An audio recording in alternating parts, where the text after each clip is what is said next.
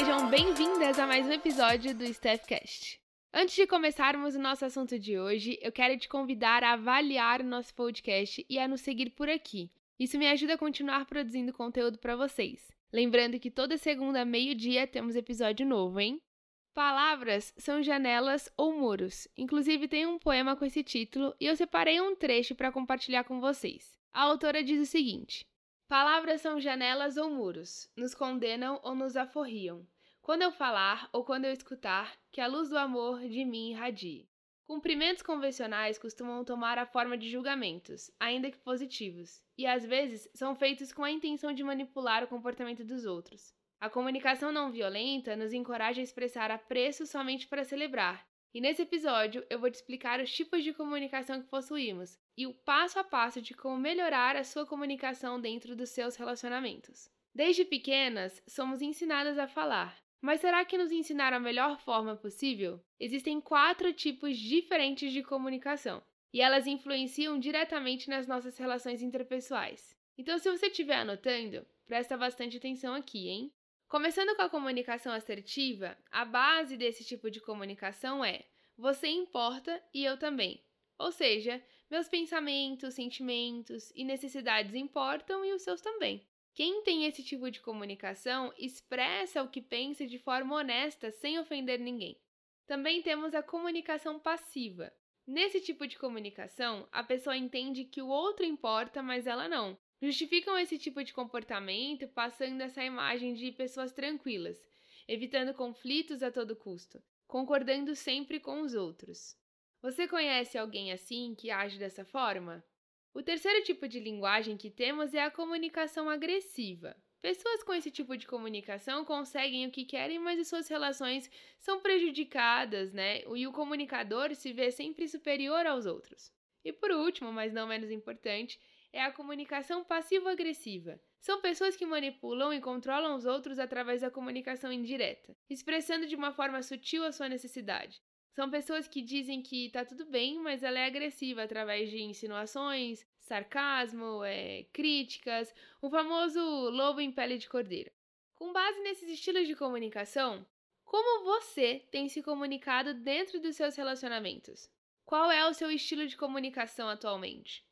É muito importante identificarmos, pois boa parte dos conflitos que nós temos com outras pessoas podem ser causados muito mais pela forma que a gente expõe as nossas ideias do que propriamente pelas diferenças de opinião.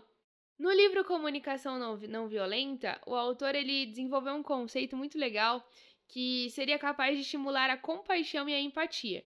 Desse modo, cada pessoa que esteja disposta a atentar para a sua forma de comunicação, ela pode promover mudanças ao seu redor, então no teu ciclo familiar, profissional ou social, através de atos de acolhimento das necessidades do outro, da percepção do que ele está comunicando ali com agressividade, cinismo, indiferença.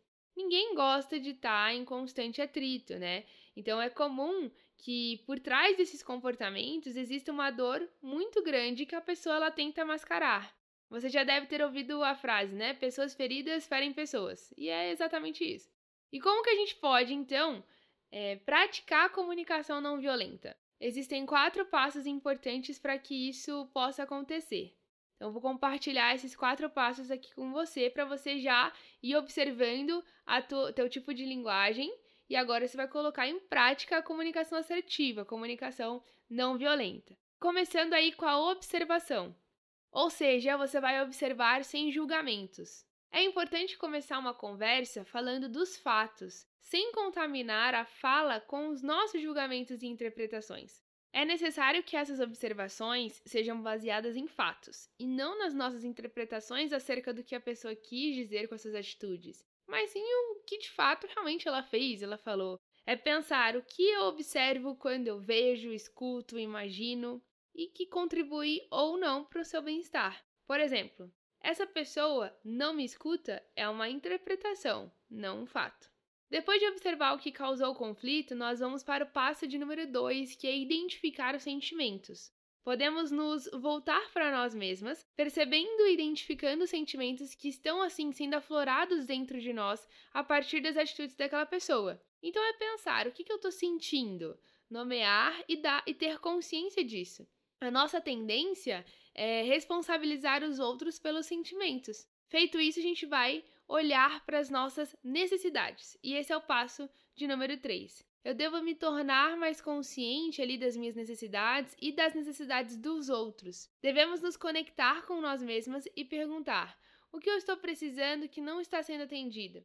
Quais são as minhas necessidades diante dessa situação? Tem uma frase do autor do livro Comunicação Não Violenta que diz o seguinte: Todo comportamento violento é uma expressão trágica de uma necessidade não atendida. E algumas necessidades básicas do ser humano é o, do ser humano é o afeto, acolhimento, validação, reconhecimento, a compreensão, o amor, a atenção, respeito, consideração, segurança, enfim. Por último, mas não menos importante, é a hora de fazer o pedido. Então a gente passou por todos esses três passos e a gente chega no último passo agora. Depois que a gente entendeu melhor o que a gente precisa, nós podemos fazer um pedido claro para que as nossas necessidades sejam atendidas. Por que a maioria de nós tem dificuldade de fazer pedidos? Porque quando a gente pede, a gente se torna vulnerável. E a maior parte das pessoas não fazem pedidos, elas fazem exigências. É muito importante nós sermos específicos nos nossos pedidos. Por exemplo, eu preciso de mais respeito e de mais atenção. Isso é muito vago, né? Agora, porque o que dá atenção para você pode não ser para o outro. Mas se você chegar na pessoa e falar, fulano, você poderia tirar um tempo pra gente passar junto, somente nós dois, quando você chegar em casa, olhando nos olhos, sem celulares. Eu realmente valorizo esse tipo de atenção e me sinto conectada assim. Você percebe a diferença? Agora eu gostaria de te convidar a pensar qual desses quatro passos da comunicação não violenta você precisa colocar mais em prática dentro dos seus relacionamentos. Você já identificou aí qual é o seu tipo de linguagem? Já percebeu qual dos passos da comunicação não violenta precisa melhorar dentro das suas relações? E agora vem a prática, né? Eu te convido, nessa próxima semana, a treinar escrevendo como você falaria para uma pessoa, seja ali no seu trabalho, no ciclo social, familiar ou até mesmo no, no relacionamento amoroso algo que está te incomodando e que você gostaria de conversar, colocando em prática tudo que a gente conversou aqui nesse episódio. Ao perceber comportamentos agressivos vindo de uma outra pessoa, tente gerar empatia e identificar qual a necessidade dessa pessoa que não está sendo atendida. Eu finalizo esse episódio com mais um trecho do poema que eu citei no início, cujo título é Palavras são janelas ou muros. E a autora diz o seguinte: Preciso dizer certas coisas que tanto importam para mim. Se por acaso eu não for clara, ajudarás a me libertar enfim? Eu espero que você tenha gostado desse episódio e eu desejo que ele te ajude a ser mais assertiva dentro dos seus relacionamentos. Compartilhe aí com as suas amigas nas redes sociais. Eu quero muito saber quem está acompanhando o Stephcast, hein? Um super beijo, a gente se vê no próximo episódio. Tchau!